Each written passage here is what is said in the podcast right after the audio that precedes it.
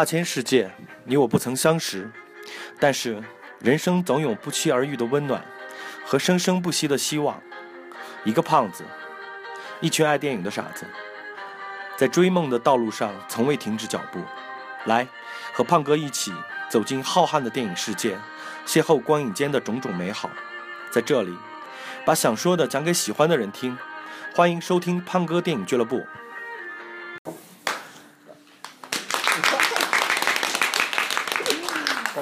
那个我们电影胖哥电影俱乐部电影沙龙第四期又开始给大各位听众见面了。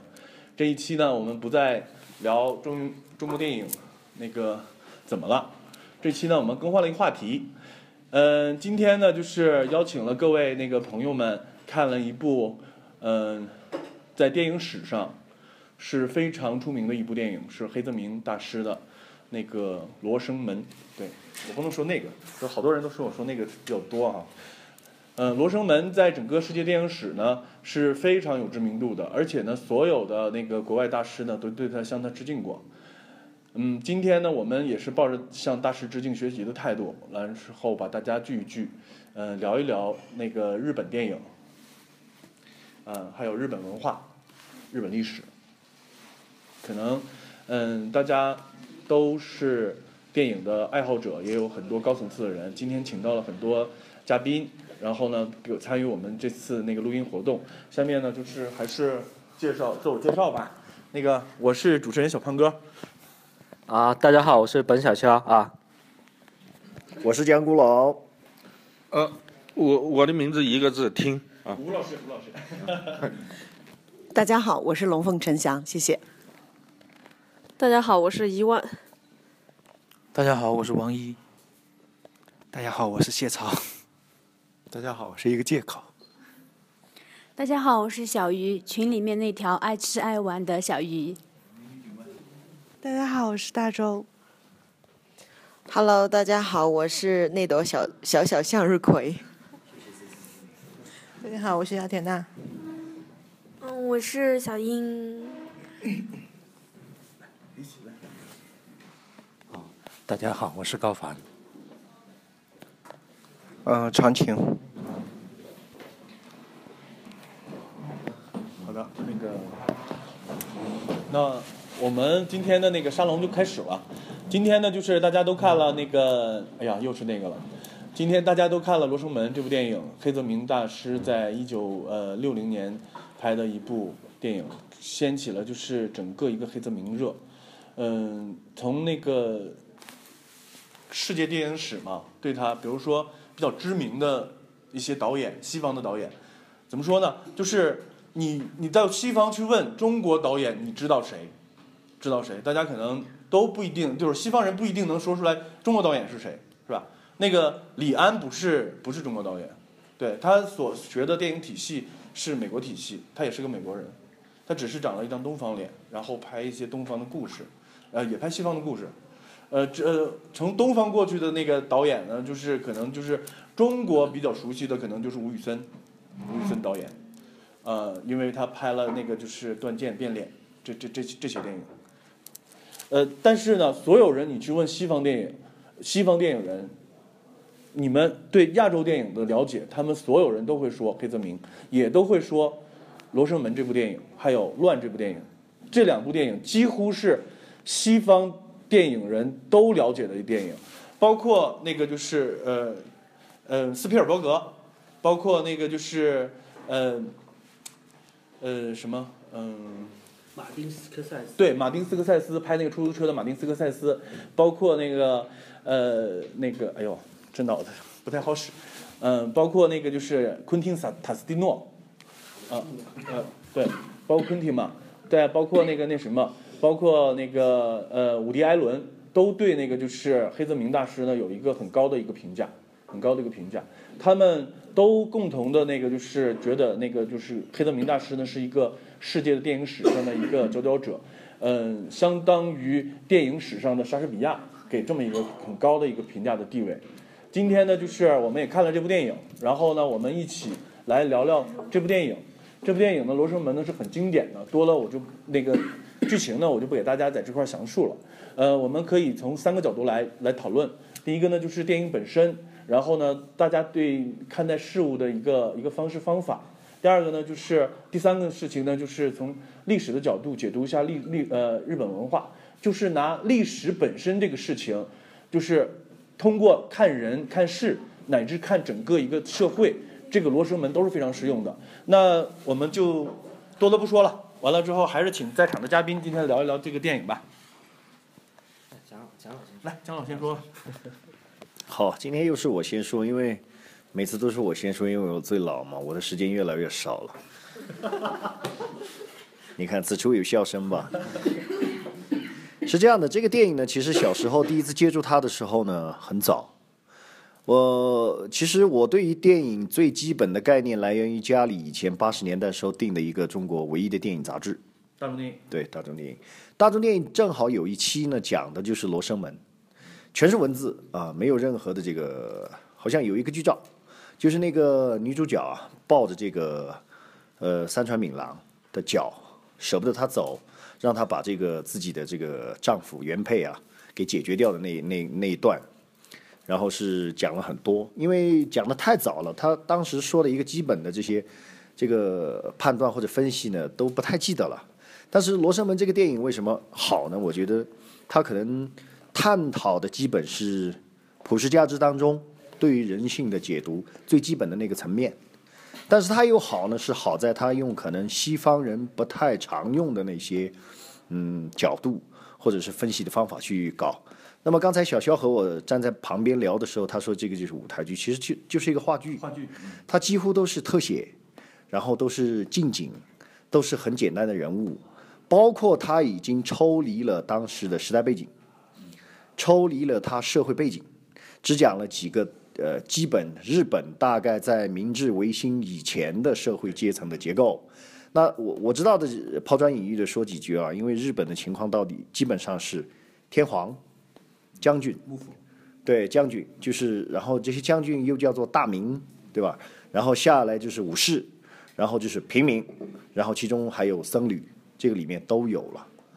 呃，我觉得是这样子。它里面有几个印象比较深刻。现在这个年纪来看的话，第一个就是从他的电影里面看到中国，呃，华人的华人这个种族在世界电影史上留得住名字的两个人的电影，我都看到影子在里面有。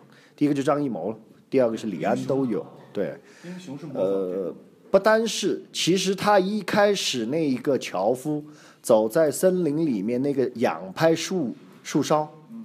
阳光在这个树梢的那个树叶里面斑驳的去穿透那个镜头，大家想一想哪个地方有？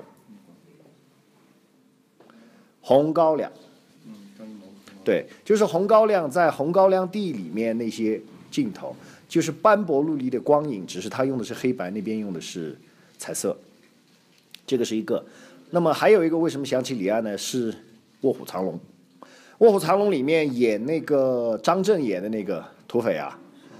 对小虎和这个比较夸张的那个土匪演这个多香王，多香王，对对对，他演的有一些就是对土匪这种的比较夸张啊，那种极度夸张的那种笑声啊，掩饰自己内心惶恐的那些笑声啊，等等等等，有一点类似，我就想到这两个。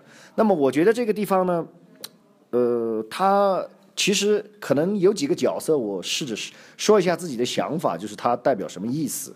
因为这个剧情是很简单的，就是一个案件若干个人不同的叙述，然后其实还没有一个标准答案，最后给了一个相对的旁观者的角度，但是也有台词说你的话也不是可以相信的，对对对，我是这样来理解这个若干个角色，他导演可能或者说是芥川龙之介原著他想说明什么问题，可能这个多香王这个土匪这个劫匪这个悍匪表面上是悍匪啊。他可能代表人性里面的贪婪和暴力，那么这个所谓的武士啊，就是那个丈夫呢，代表的是懦弱和冷酷。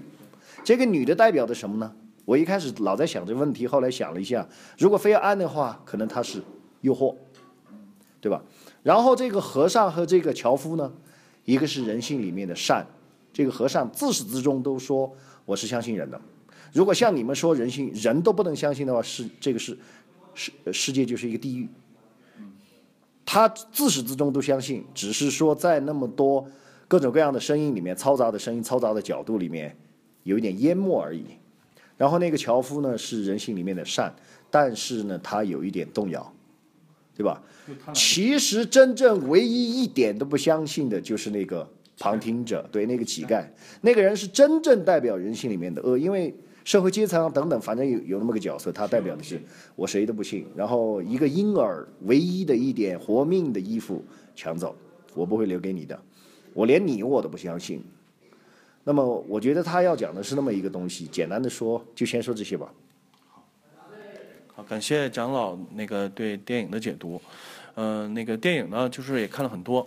嗯，那个今天呢，我们请了就是长青老师。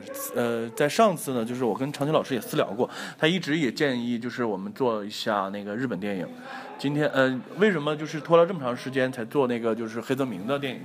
因为这个大师太经典了，就是我们怕我们说不好。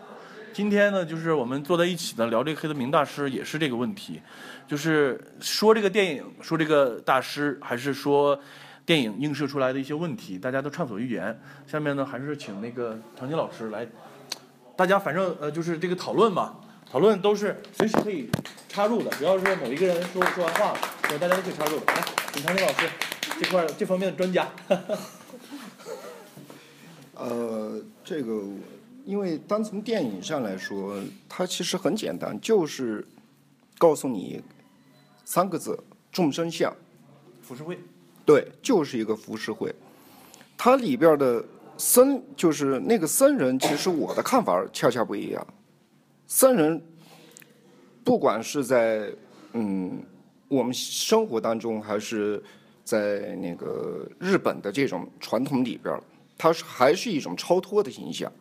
这里边有一个僧人，他本来就是，还是作为一个最旁观的一个角度去看这这件事儿，所以他才是真正在里边超脱的一个人，而不是属于那个不是参与者，对，不是参与者，而他最后的最后的结局其实有点意思的就是，所有的故事完了以后。然后那个呃，那个农夫呃不是，那不是那个流浪者，乞丐乞丐。对，那那个乞丐就是把衣服给拿了以后，最后这儿其实呃很好玩的就是，因为乞丐是指出了那把短剑是农夫拿的，这是一这是所有平凡人所有的平凡人的一个贪欲，贪婪，这个没办法的。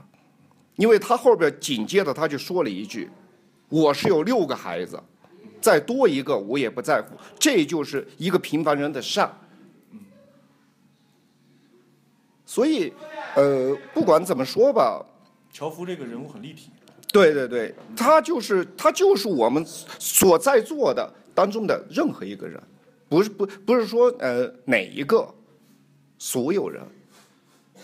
特然后还还还有一个更好玩的就是，罗生门，他这这个坍塌的牌楼，这个也是一个更好玩的一个东西。为什么它是坍塌的？为什么它不不啊？对，不是完整的。这个其实也是代表了，就是在我的个人的感觉，也是代表了，就是黑泽明对于这个呃呃，对于人性的，还是希望他是从一个善的一面。去考虑，而不是从他那种，呃，现实去，呃，界定这个这样一个事儿。呃，具体的呢，呃，我也说不好，反正就是一句话：众生相。好，感谢常青老师的解读。呃，这个《罗生门》这个电影呢，就是咱们也聊聊，就是黑泽明大师。黑泽明大师呢，其实有非常重要的几部电影。几部电影，大家可能都耳熟能详的，比如说《罗生门》，这是肯定第一个。第二个呢就是《乱》，第三个呢，我不知道大家怎么看，有说是那个呃，影呃《影武者》，还有说是《七武士》，都都有。但是那个在整个历史地位，那个黑泽明对那个武士形象一个形象的搬上大荧幕啊，是对那个就是西方社会了解了那个就是东方是怎么拍这个武士的，嗯。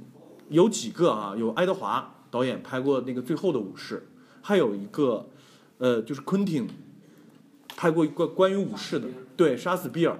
杀死比尔，那个从那个就是杀死比尔那个就是整个镜头运用，包括他那个人物，他用的是那个刘玉玲吧，刘玉玲拍那个就是那个那个杀那个杀手，对，之后所有的镜头运用，还有那个就是武士怎么拿刀，完了之后呢，武士从哪面出来，从哪面退场，怎么怎么怎么死的，完全是在向那个就是黑泽明大师致敬。你想，昆汀塔斯蒂诺呃那个呃不对卡卡伦蒂诺啊那个。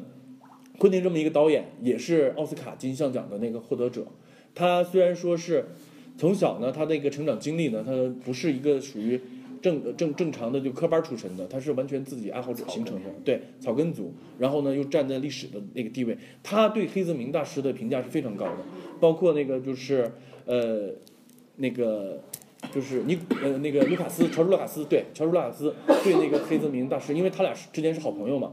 那个人人物在创作那个就是整个那个艺术过程中也是有波峰过谷的，可能在最最低谷的时候，那个乔治罗卡斯也是很支持那个就是黑泽明大师的，通过对他的支持，然后才有了后边他另另一次一个那个生命的那个巅峰巅峰之作。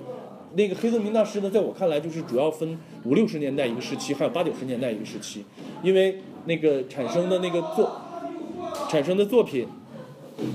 产生的作品呢，就是大家从那个作品也能看出来。今天呢，就是我们聊聊那个，就是黑泽明大师也可以聊聊那个电影本身对人性的一个探讨也可以，再聊聊那个就是历史也可以。刚才长青老师说了一个浮世绘哈，浮世绘呃那个是众生相的一个代名词，但是这个浮世绘呢，之前是被欧洲所认可的哈，欧洲所认可的就是。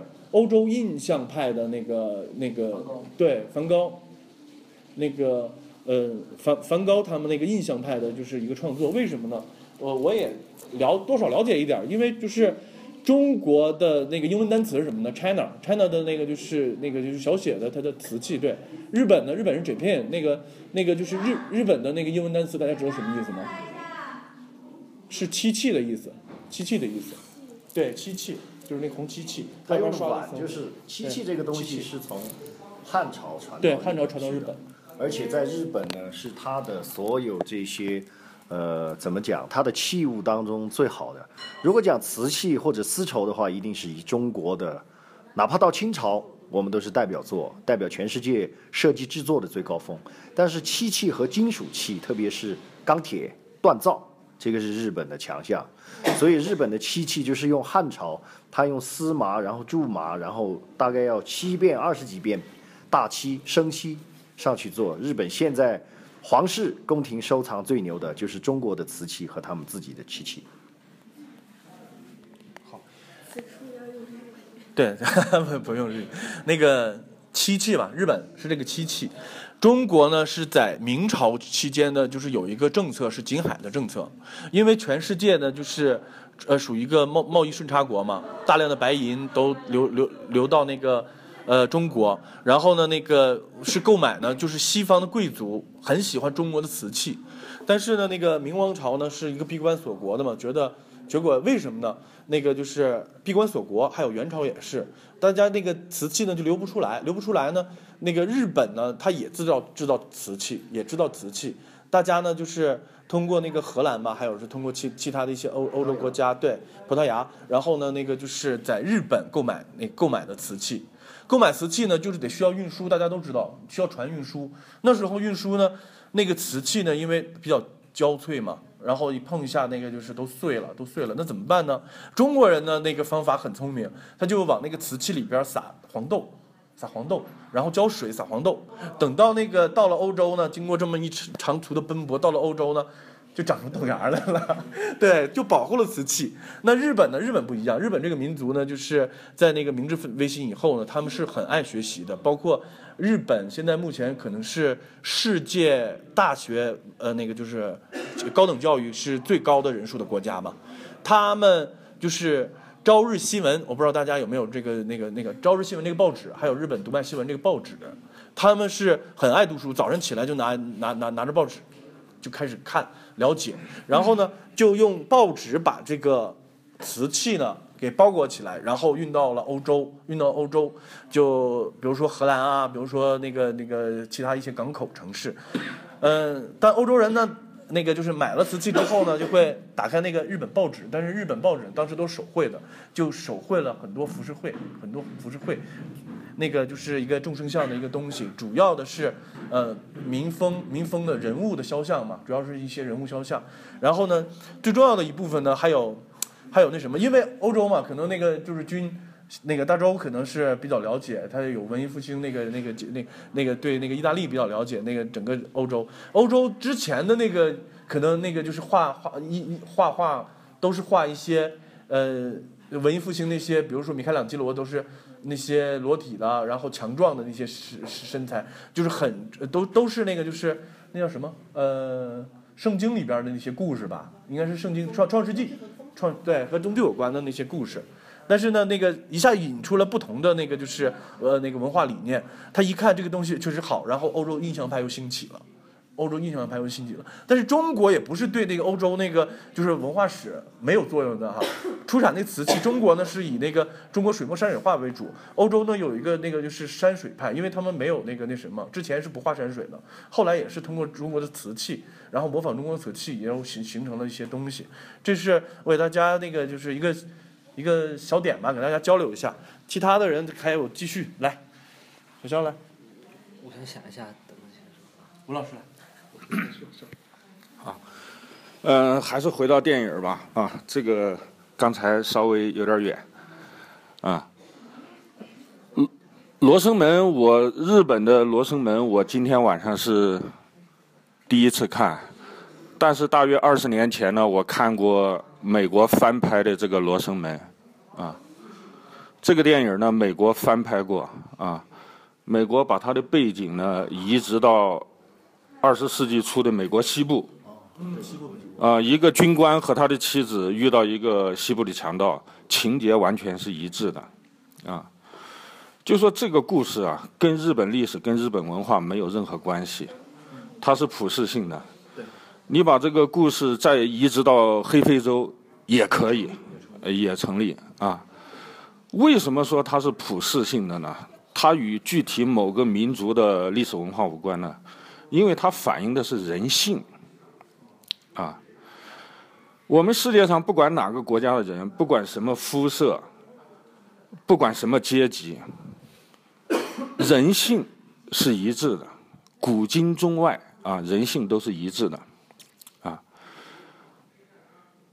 刚才蒋老师说的非常好，但是有一句话我不赞成，啊，这个蒋老师说每个角色代表了不同的人性啊，强盗代表贪婪，武士代表懦弱。如果蒋老师你认为武士代表懦弱，那么你就陷入了一个事实判断，啊，你就已经。断定武士的亡魂所说的话是谎言了，对不对？因为武士的亡魂，他的他的陈述是自己是切腹自杀了啊。在日本文化里头，切腹自杀是一种英勇的行为。嗯，对。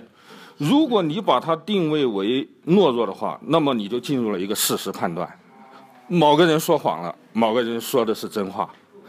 但实际上，芥川龙之介写这部短篇小说。他的目的根本不在于谁是真谁是假，不告诉你真相，不是不告诉，不是不告诉啊，告诉与不告诉本身又是一种事实判断。它它是反映一个哲理，反映一个是什么哲理呢？就是说，人性是什么呢？人性都是自私的。你可以说每一个角色都是自私的，但是你不能说武士是懦弱的。你说武士是懦弱的，你就是进入了一个事实判断，武士说谎了，那其他人就是真话，不是？谁是真，谁是假？芥川龙之介写小说的时候根本都没想去分清楚啊。他他想反映的一个哲理呢，就是说人都是自私的，就是说每个角色都是自私的。这个话可以说，从这个自私的目的出发呢，每个人对于这个世界的描述。对于对于世界的描述呢，都是从自身的立场出发的，啊，那么因为人性这个特点呢，所以我们很难获得世界的真相，啊，没有完全的客观。人与人之间为什么会有矛盾、会有分歧，是吧？不管是工作上还是生活中，啊，国与国之间为什么会有冲突、会有战争？实际上，其实都是源于这个人性，啊，每个人看世界呢，都是站在自己立场上看的，啊，穆斯林、伊斯兰啊，是不是敏感词了？啊，好，可以剪掉啊。比如说，穆斯林他认为西方侵犯了他，侮辱了他，西方觉得我接纳了你穆斯林，我给你带来文明，但是你。你用杀戮来回报，双方很难相互理解。为什么会有这种文明的冲突？归根结底是人性，是罗生门。我们每个人都是从自己的立场出发，永远很难得到事实的真相，啊。但是我想，虽然芥川龙之介。他表达这样一个哲理，但是我想世界上有没有客观真相，还是有的，啊，还是有的，啊，我们不能因为这个就陷入一种不可知论，啊，陷入一种是非不定论，啊，没有是非，没有真相，那也不是，啊，但是呢，真相、客观事实是很难得的，啊，最后我再说一点呢。这部电影呢，与其说黑泽明拍的好，不如说是芥川龙之介小说写的好，啊，就像陈凯歌那么傻，啊，别别人叫他陈凯子，那么傻的陈凯歌，他能拍出《活着》，是他拍的好吗？张艺谋小说好。张艺谋不是那个陈凯歌是那什么？哦，那个《霸王别姬》。张艺谋。哦，呃，张艺谋，张艺谋，张艺谋的《活着》。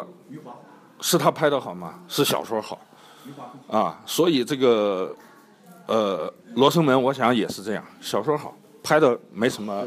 好的电影都是建立在好的文学之上，哎，对，都是这样。啊，但是这个文学，文学性至少占八成，对于他的成功来说，对，对，是这样。谁？呃，接接接着吴老师，感谢吴老师用那个他历史的角度来解读一下罗生门啊。嗯，就跟与历史无关这个。我我刚才那那意思就是说，这个事情放在古今中外任何一个背景下都都都成立，一个普世价值是吧？啊，对对对。那个刚才那个就是吴老师呢也提了一个武士道精神，我也简单给大家说一下。据我了解的哈，武士道精神就是那个剖腹自杀。这个日本日本民族呢对武士是非常重视的。他们那个就是打小，如果谁家成了那个武士啊，或者是那个那个就是很很有很有民族自豪感的。他们那个呃自自杀呢，他们认为是什么呢？就是我采取了剖腹自杀是一个非常勇敢的行为，也不是懦弱的行为。他认为活着的人呢是有罪的，死了的人然后呢就无罪了，所以他他采取了一个就是洗清自己这么一个方式，然后对自杀。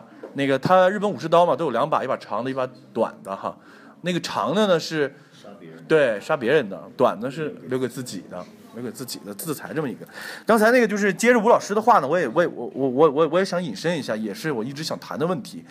呃，吴老师也呃就是虽然说是个普世价值吧，但是我我我们现在就是把它脑洞开一点哈，放大放大一点说，就是怎么说呢？最近那个就是崔永元在做一个那个就是。那个历史在做一个历史的栏目，他说了一句话，我很我很我很我我我我也很有感觉。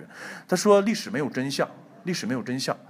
但你再去挖掘的时候，只能无限接近真相，因为每个人的叙述角度不同，所以造成了历史没有真相。其实最简单的一点，大家可能就是最近那个就是放出来的一件事儿，是吧？就是三国对朝鲜战争的一个解读，课本的一个解读，那块就非常能体现。不同的价值观、不同的那个世界观而产生的不同的结果，这个可能就是一个罗生门的真真切切的一个例子。呃，我们那个就是中国大陆方面呢，是我们抗美援朝，然后呢，那个就是抵抵抵御外辱的侵略，然后呢，抗击美国，美国对那个的侵略。美国的教材呢，就是讲着是韩嗯朝鲜呢是侵略韩国，侵侵略韩国，然后呢一直把韩国赶到了南部，那个就是才那个美国才采取了采取了这个那个重新那个就是在那个釜山登陆嘛。釜山登陆，而朝鲜的历史呢，那那个就是那个文件文章呢，呃，他们凭举国之力，一一人之力就把美国鬼子赶出了那个朝朝鲜朝鲜半岛啊，就就是那个呃收复了三八线啊，完了之后复国了，嗯，其中没有提到中国人一句，这个这件事情是不是特别特别有意思？真的特别有意思。前几天呢，我在群里边就是说了说说说了一句话了。嗯，叫什么？叫叫什么呢？就是来自来自俄国吧，就是 most of history，呃，那个 the rest is 那个呃 project，就是说的什么？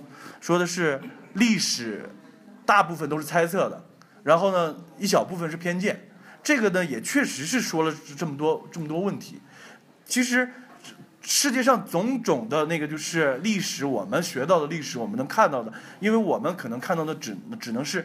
没有出去，只能看到我们自己的。但是现在呢，通过，呃，网络发达了嘛，世界已经不再是一个封闭的世界，不再是一个一元的世界了，是一个多元化的一个世界。我们了解的那个东西就更多。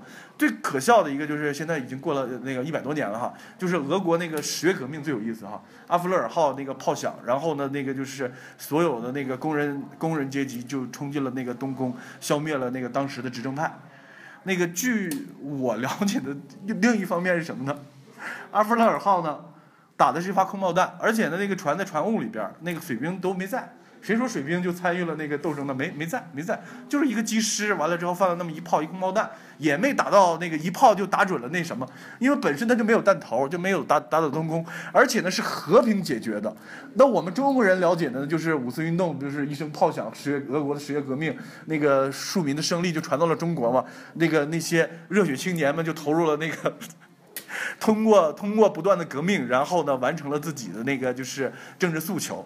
这个事情真的也是历史到底是什么样的？历史到底是什么样？大家也来谈一下。其实通过罗生门可以看出很多很多东西。我想这里边最有发言权的就是关于历史的，就是咱们吴老师哈。那吴老师继续再讲一下历史之间你怎么看真相的问题吧。呃，就是说，呃，是是这样的，就是说，嗯。这个克罗齐有一句话：“一切历史都是当代史。”啊，就是说我们怎么看历史，都是从当代人的立场上出发的啊，来进行取舍。但是呢，就像我刚才说罗生门一样，但是我也反对陷入一种不可知论，啊，呃，最终我们就是完全不可能得到真相，也不是这样，啊，如果是这样的话，那么历史学也不必要存在了，是吧？啊，那么正因为。历史有种种迷雾，啊，所以呢，呃，需要历史工作者呢去无限去接近真相，啊，百分之百的真相是达不到的，啊，百分之百真相，呃，一般来说达不到，但是我们可以去无限去接近真相。其实呢，我是觉得这样子，他说黑泽明或者芥川写这个《罗生门》说的这个。就仁者见仁，智者见智这个问题，历史或者说事实，永远只有这一个。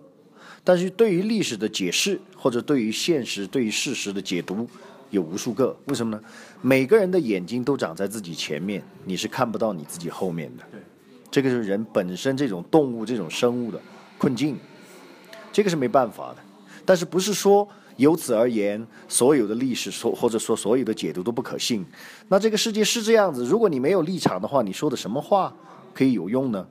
对吧？从历史的角度来讲是这样子。那反过来，法律，人最高逻辑思维产生的地方或者一的这种形式，它不就有一个最基本的观点吗？你主张的东西你自己举证啊，你所有的论点你自己要有论据依附在背后，这个论点才成立啊。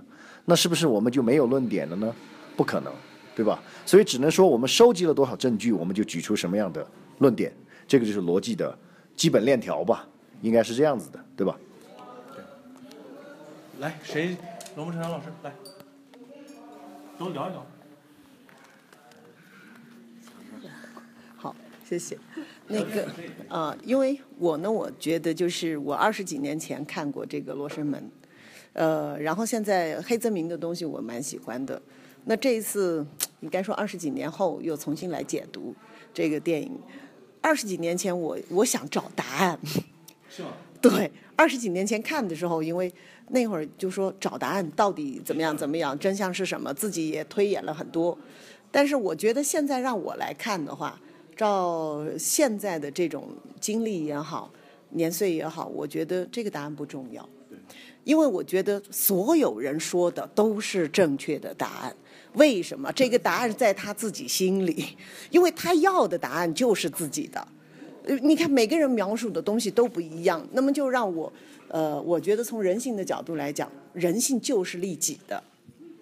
而且任何人说的答案，他最后包括那个武士，他说的答案，他其实还是保有自己的尊严的。就这一点，就是每个人的解读不同，就不管是这个这个女人的这个她说的答案也好，还是这个强盗的，包括樵夫所说到的这个答案，呃，在演绎当中那个演员表现到就是，呃，他拿刀的那种战斗，就是按理说江洋大盗在这一点上，就是应该，呃，怎么说呢？在大家的这种禅理的心态当中，他既然是那个京都都有名的这个的江洋大盗，呃，对，那在杀人的时候应该是没有那么怯懦的，是传出去的。呃，对，是，所以我或者说剧本预设就是对都不像他自己说的那个样子的。对，其实别人看每个人都不像他自己说的那样，所以我觉得答案都是真的，也可以说。每个人，因为他接近他心中的要的那一份东西，那么这个是从人性的这个解读来看，而且我觉得如果从罗生门也可以放大为一个社会，呃，这个世界，我觉得每个人的其实呃里边所表现的东西，虽然呃他们用最简单的方法，呃，而且没有任何华丽的修饰，我觉得表现的都是非常再普通不过的这些镜头也好，场景也好，而且就是这些道具或者场景用的都非常的普通。按理说，那么拿现在很多的各种大片、各种什么样来讲，呃，应该是根本比不上的那种震撼。但是为什么我觉得我来思考它能够在世界能够引起这种轰动？呃，也许有的人会说，呃，就是当年亚洲的东西到了欧洲或者到了美国等等这些东西，就是没有看过那么呃贫穷也好，或者原始也好，或者怎么样也好。但是我觉得它能够震撼世界是它的纯，就是它根本不做修饰。它就保有它本来的这一块，不管是人性也好，社会场景也好，呃，还有就是我们所看到的东西，它用最基本的，也就是返璞归真的这种手法，来表现我们的时代也好，社会也好，人性也好。我觉得我来看这部电影的整个感受就是这样子的。我可以说，所有的答案都是真实的。那么你也可以怀疑所有的人的答案，因为什么？你要救真相，但是真相究竟是什么？其实真相也许只有一个，也许真相就是 n 个，因为你解读的这个角度不同，每个人就拿他要的那一点，对吧？那么就在这一点，我觉得任何人都可以留。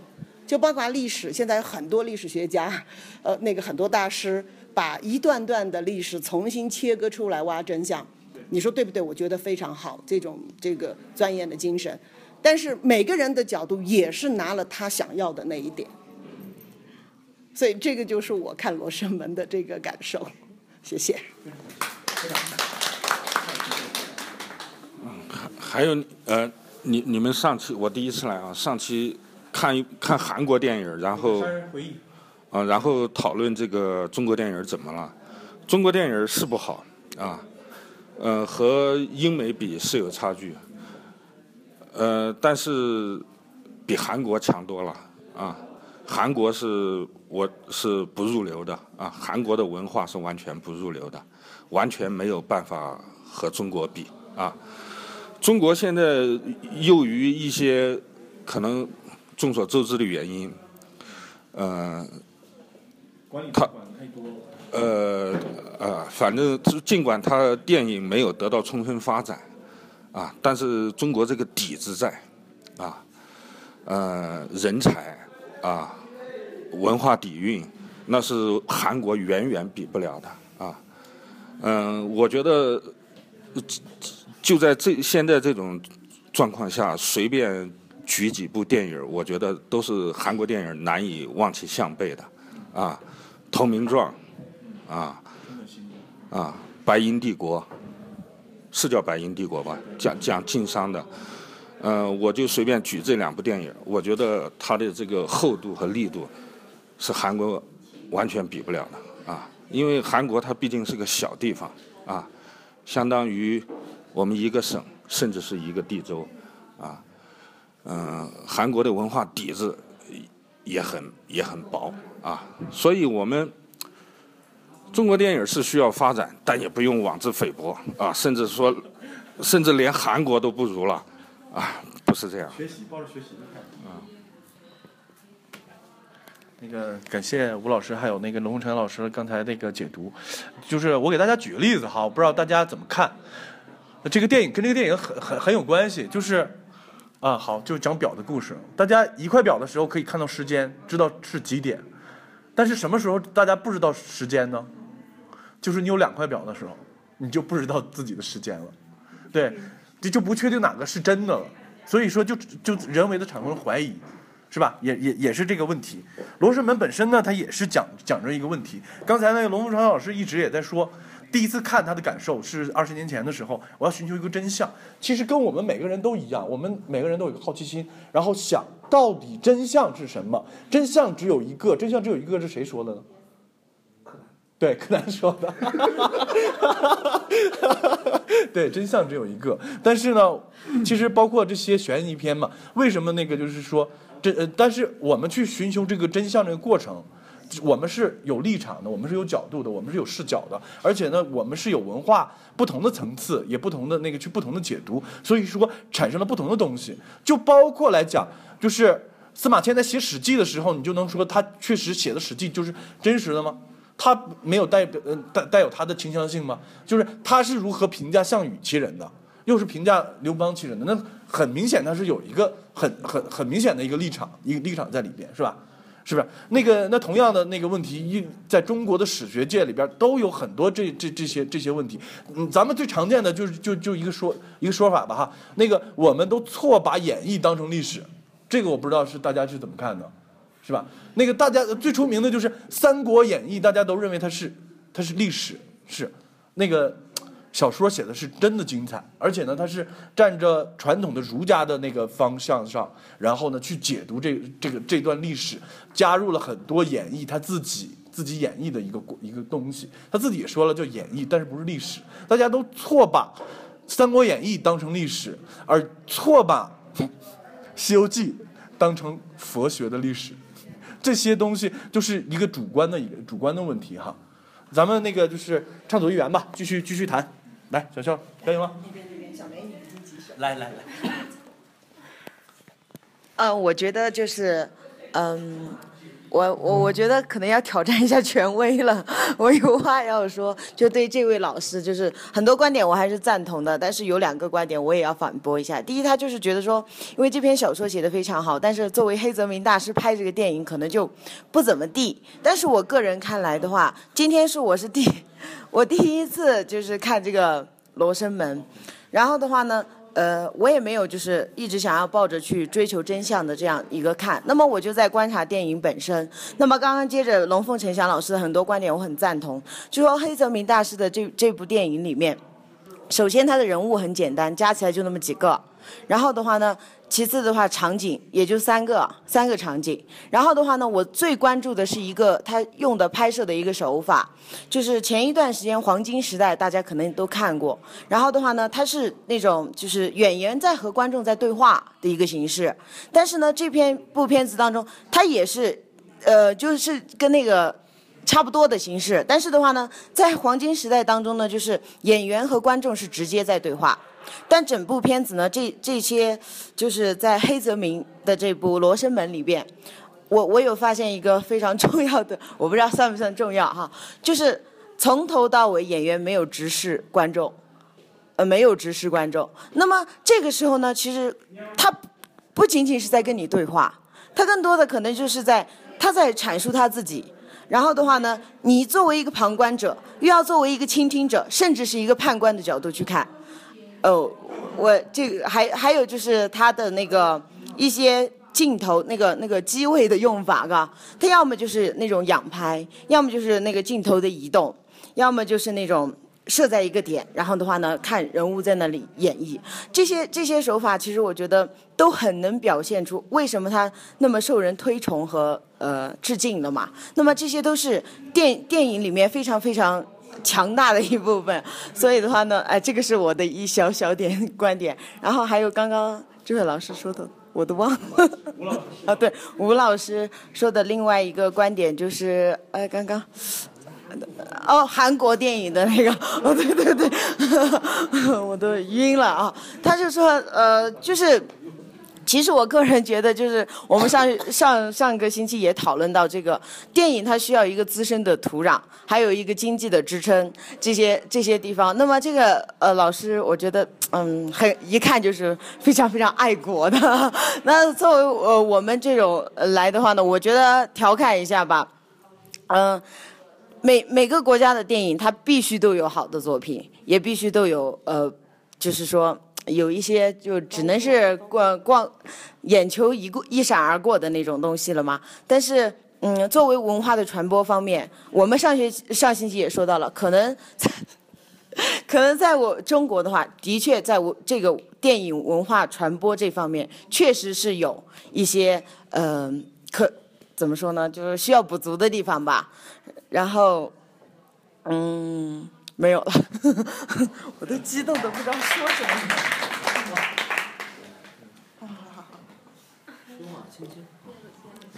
就说，我不知道大家看过这个芥川的小说原著没有啊？嗯，是叫《丛林中》是吧？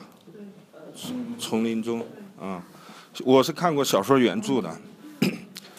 黑泽明呢，这部电影呢，第一。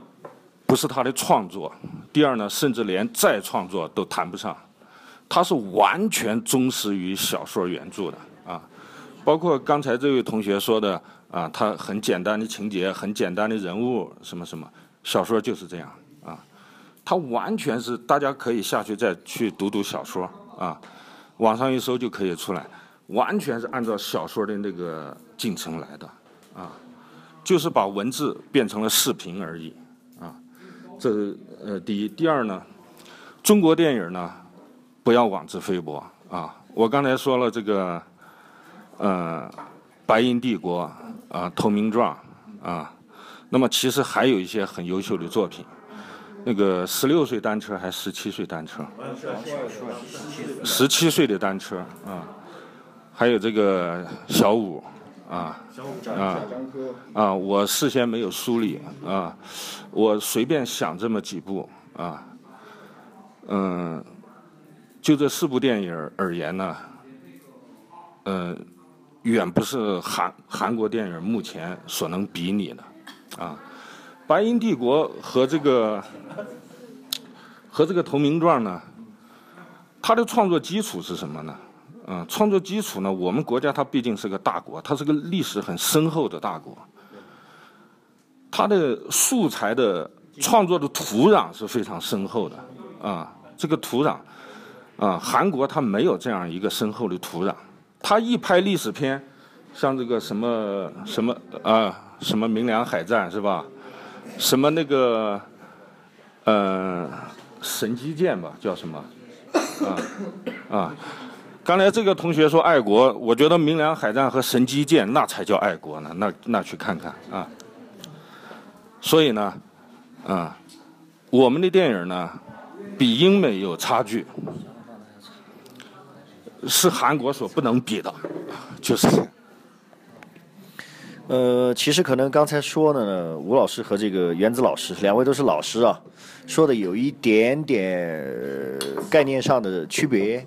我们上个星期说的问题是，我先说我自己的观点吧，就是电影产业和电影作品是两回事情。有个别好的、有代表性的电影作品，不完全能够反映这个国家的电影工业、电影产业在社会。在全世界或者在这个时代背景之下的，呃，江湖地位。我们上个星期大概聊的时候呢，我也不赞同说韩国电影超过过中国电影，但是我觉得有一个基本面的判断是，到截止二零一四年为止，以韩国的国民的国土的大小、它的人口、土地面积等等这些，和中国那么大一个国家、世界第二强的国家，在电影这个产业方面的比较。横向的来比，可能有一些指标我们赶不过人家。比如说我们看的那个《杀人回忆》，同样一个题材，大概都是这个电影的拍摄的水平，我们是在《白日焰火》才做得到，人家是一九几几年？九零年。对了，对，那那天还有一个坐标，其实人家好莱坞呢还要提前个十几二十年，就已经同样的题材、同样的水准就已经做了。那么我们觉得这个东西怎么怎么为什么要这样来来横向来来来对比这个事情呢？电影反映现实，你的国家也有这个问题，人家的国家也有这个问题。中国的《白日焰火》不是《白日焰火》那一年才有这种事情的吧？对吧？《杨乃武与小白菜》也是这个事情吧，没错吧？那我们为什么电影这个怎么讲呢？呃，伏尔泰说知识分子是社会的良心，那我们能不能套这句话来说，电影是社会的良心之一？你为什么不能忠实的反映这个现实呢？所以我们得出的结论是，管理者有很大的不可推卸的责任，各位老爷有这个必要与时俱进。适当的话呢，在我们带嗯从业人员带着这个镣铐跳舞的时候，给一点伴奏，而不是拍桌子的声音。我们得出的答案是这个，是这个意思。我们只是做一个小小的解释。那么另外呢，说刚才这个《罗生门》这个电影呢是这样子，就说，呃，吴老师这个观点我很赞成啊，因为日本我是日本文化的忠实的粉丝拥趸。为什么呢？那天就想了，这个星期要来呢，有些话要讲。就是说，中国真正和日本的关系，或者说先从日本文化讲起。那天群里面有一个同学忘了是谁，说如果要了解日本的话，应该从什么书籍入手？那百分之九十九的人都会说《菊花与刀》，对吧？我给他建议呢，先不要看这本书。这本书我没有看完，因为一九八八年的时候看这本书呢太生僻了，高中二年级的时候看这本书。但是我知道这本书有个背景要提一下。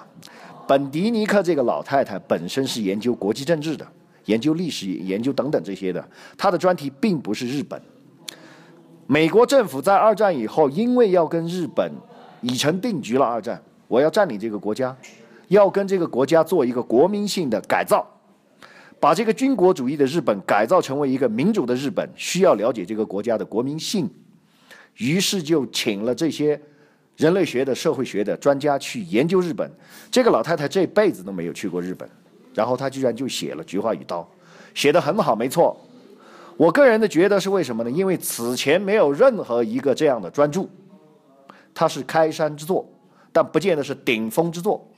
我推荐的两本书呢，一个是王云生《大公报》以前的主编呢，他写的六十年来日本与中国，还有一个同期的国民政府时期的戴季陶写的。《日本论》，因为戴季陶是留日的学生嘛，那批留日的很多。那天听了一个一个一个信息吧，不说他是谁，当时说了一个，在那段时间，中国有钱人的孩子去西洋，革命者去东亚，下等苦力去南洋，去东洋的这些后来都是国共两党造反的精英人物。那么他们对日本的国民性有很多深刻的认识，包括鲁迅先生。但是鲁迅先生是留日的，学医的，他这辈子都没骂过日本的坏话，没有。戴季陶骂了很多，其实戴季陶在日本干了很多从这个人的角度、年轻人的角度很不得体的事情，道德啊等等，就是吃喝玩乐那些事情干的很多，但是不妨碍他对日本的国民性、社会现实有很多比较深刻的解读。我觉得日本这个国家、这个民族呢，有很多很矛盾的地方。美国人也觉得，所以菊花和刀，一个是最美的，一个最残酷的，其实说的就是日本国民性的两个极端。那么简单一点说，这个国家的人呢喜欢极端，喜欢走极端。刚才小胖说小胖说日本的时候，说到一个什么光点的时候，我打断了。我我我不管他，我重新起一个头来说日本。我眼我眼中我怎么理解日本文化呢？有这样一个说法，因为这个国家呢地理决定论啊，这个国家呢海岛、台风、火山、地震，土地面积非常小，人口又很多。决定了这个国家的人对死亡并不是那么恐惧，但是又随时都割舍抛不开，割舍不开。他所有的社会性、国民性都围绕生与死这个最基本的概念来谈，所以才有刚才说的那个武士道精神。为什么武士道要以最后要以自枪自己切开自己的肚肚子切腹自杀作为最最悲壮、最英勇的？因为他们可能也许这样理解：我连死都不怕，还怕什么呢？其实。呃，我看过一个这种国民性探讨的文章，说东方民族有很多地方的人都有这种价值观，包括阿拉伯阿拉伯民族也有，鲜血可以洗刷所有的耻辱，就是这句话。当你的妇女啊，罗生门里面也有，在阿拉伯地区好像也有这种传统，欧洲黑黑非洲也有一些。如果某个女孩子被侮辱了以后呢？要么就是我们家族的男性同胞把你杀掉，就洗刷了家族的这个耻辱；要么就把你玷污你的人杀掉，同样也洗刷这个耻辱。这个不单单是日本才有，阿拉伯民族也有这个东西。所以刚才说那个武士道那个东西，其实核心的价值观从这里来：鲜血可以洗刷所有的耻辱，它是从这个意思去去引发的。那么，其实你一个失败的武士，你自己杀了自己，你还觉得这个是悲壮或者是伟大？我觉得这个逻辑上是矛盾的吧？那否则别人都不用动手了，你自己把自己杀了，然后你就成功了，得到了，对吧？有一个这样的逻辑呢，说的是樱花，也是这个意思啊，也是这个意思。来，长秋老师，呃，我先说一下，日本的武士道它是有另外一层含义的。首先呢，日本的那个文化士农工商四项和中国是一样的，但是他的士是武士，不是文士，所有的权力全是在大将军手里边这个是一。二呢，日本切腹，他们说的所有的一句话，为天皇尽忠。所有日本切腹都是如此，为天皇尽忠。他们的死是为天皇而死，所以不管怎么样，在他们看来，忠，而且日本的文化里边，忠是最重要的，不是那个，因为他日日本的文化更准确点，日本的根源文化是以忠为。主的，但是他们漏了一点，忠后边还加了一个字术，但日本的文化是没有的，他们只有忠无数，所以对于他们来说，好坏不重要，他们只是为天皇尽忠而已，为为大明尽忠，所有的武士全是如此。好，非常感谢，非常感谢，嗯，感感感谢陈老师对那个就是武士道的解读。关于那个就是日本那个对像天皇尽忠啊，这个也是有也有段历史的，是整个就是在明治维新后期，因为那个就是怎么说呢？大家都知道，那个日本是普信佛教的一个一个国家，一个国家哈。从那个鉴真东渡之后，把佛教传到给日本，日本的总整体的人民呢是向善的，然后是信佛的。但是呢，那个就是在明治维新之后呢，这佛教确实是阻碍了那个那个就是他们那个社会的一个发展进程。他们就做了一个什么事儿呢？做个什么效忠天皇？那怎么效忠天皇呢？首先必须得弱化你的宗教信仰。如何弱化你的宗教信仰呢？他们就允许了，呃，允许了什么呢？就是我们就是怎么说苦行苦行，然后那个就是不断的那个完善自己这么一个佛教。它允许佛教的教呃那个就是和尚可以结婚。然后通过这个，就是变成了普通了，变成了普通一员，你不再是神圣了，因为所有的那个就是那个就是宗教嘛，都有个仪式感，是让你那个就是进化的，让你一下提升那个那个那个层次的。然后他所有的东西，他都他他都平民化了，你就对他的相信任力就会减弱了。但是呢，又同另一另一方面呢，就是又重新就是认为天皇，认为天皇是什么？直到哪一天呢？就是。一九四五年战争打败结束了之后，那个明治天皇说了一句是什么？那个我是人，我不是神，然后才整个的那个就是体系才那什么。但是到今天为止，他们的还是依然相信他们的那个天皇，天皇还有根深蒂固的东西，是吧？来，来。呃，因为我本身比较喜欢武士文化，所以说，呃，我就不从电影本身的东西来讲了，我就单纯讲武士文化。呃，就《罗生门》这部电影来说的话，它反映的时代是镰仓幕府时代。镰仓幕府时代呢，武士精神刚刚兴起。呃，镰仓幕府时代那时候武士精，我们从他的那个武士他的装束就看出来，那时候还不是很完备的。因为武士顶峰时期是呃江户幕府，也就是德川德川时代。呃，那时候的武士呢，武士道也是从江户时代开始才有武士道这个词。而标准的武士配备呢是三把刀。呃，一把长的打刀，一把短的太刀，还有一把内差。呃，内差通常用于自裁或者是切信，那个拆信呢，或者是切些小东西什么的。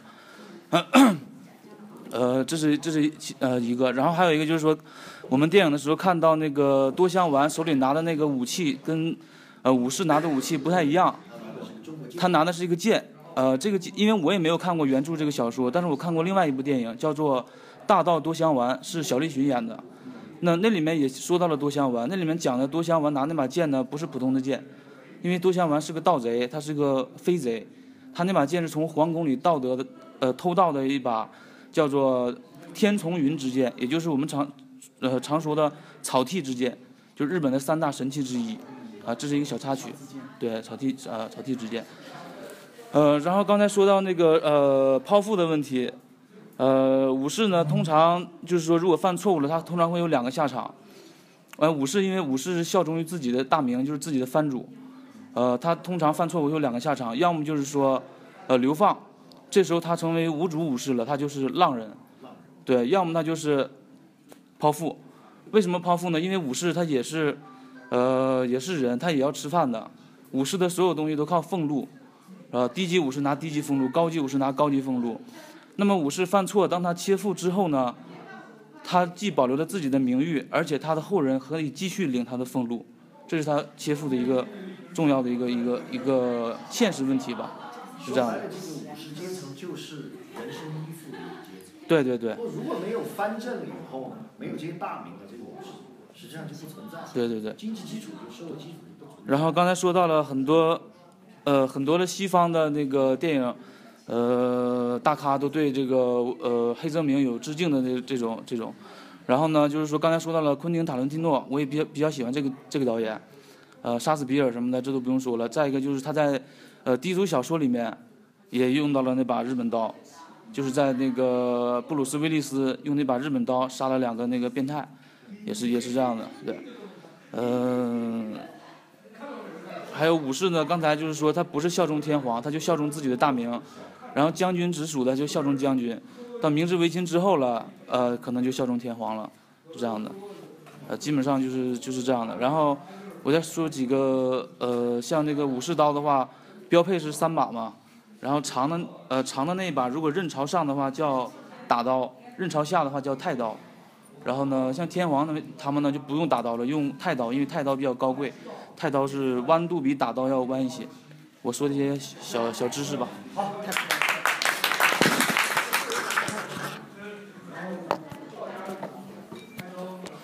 那我们这期的录音就到此结束，然后接接接着我们再那个做下一期，下一期呢主要讲一下那个就是，呃，日本文化吧，因为现在已经开了这个头，呃，那个，对，这期的这期的录音就到此为止，好，感谢大家，谢谢。啥梗啊？一个小时一一那走吧。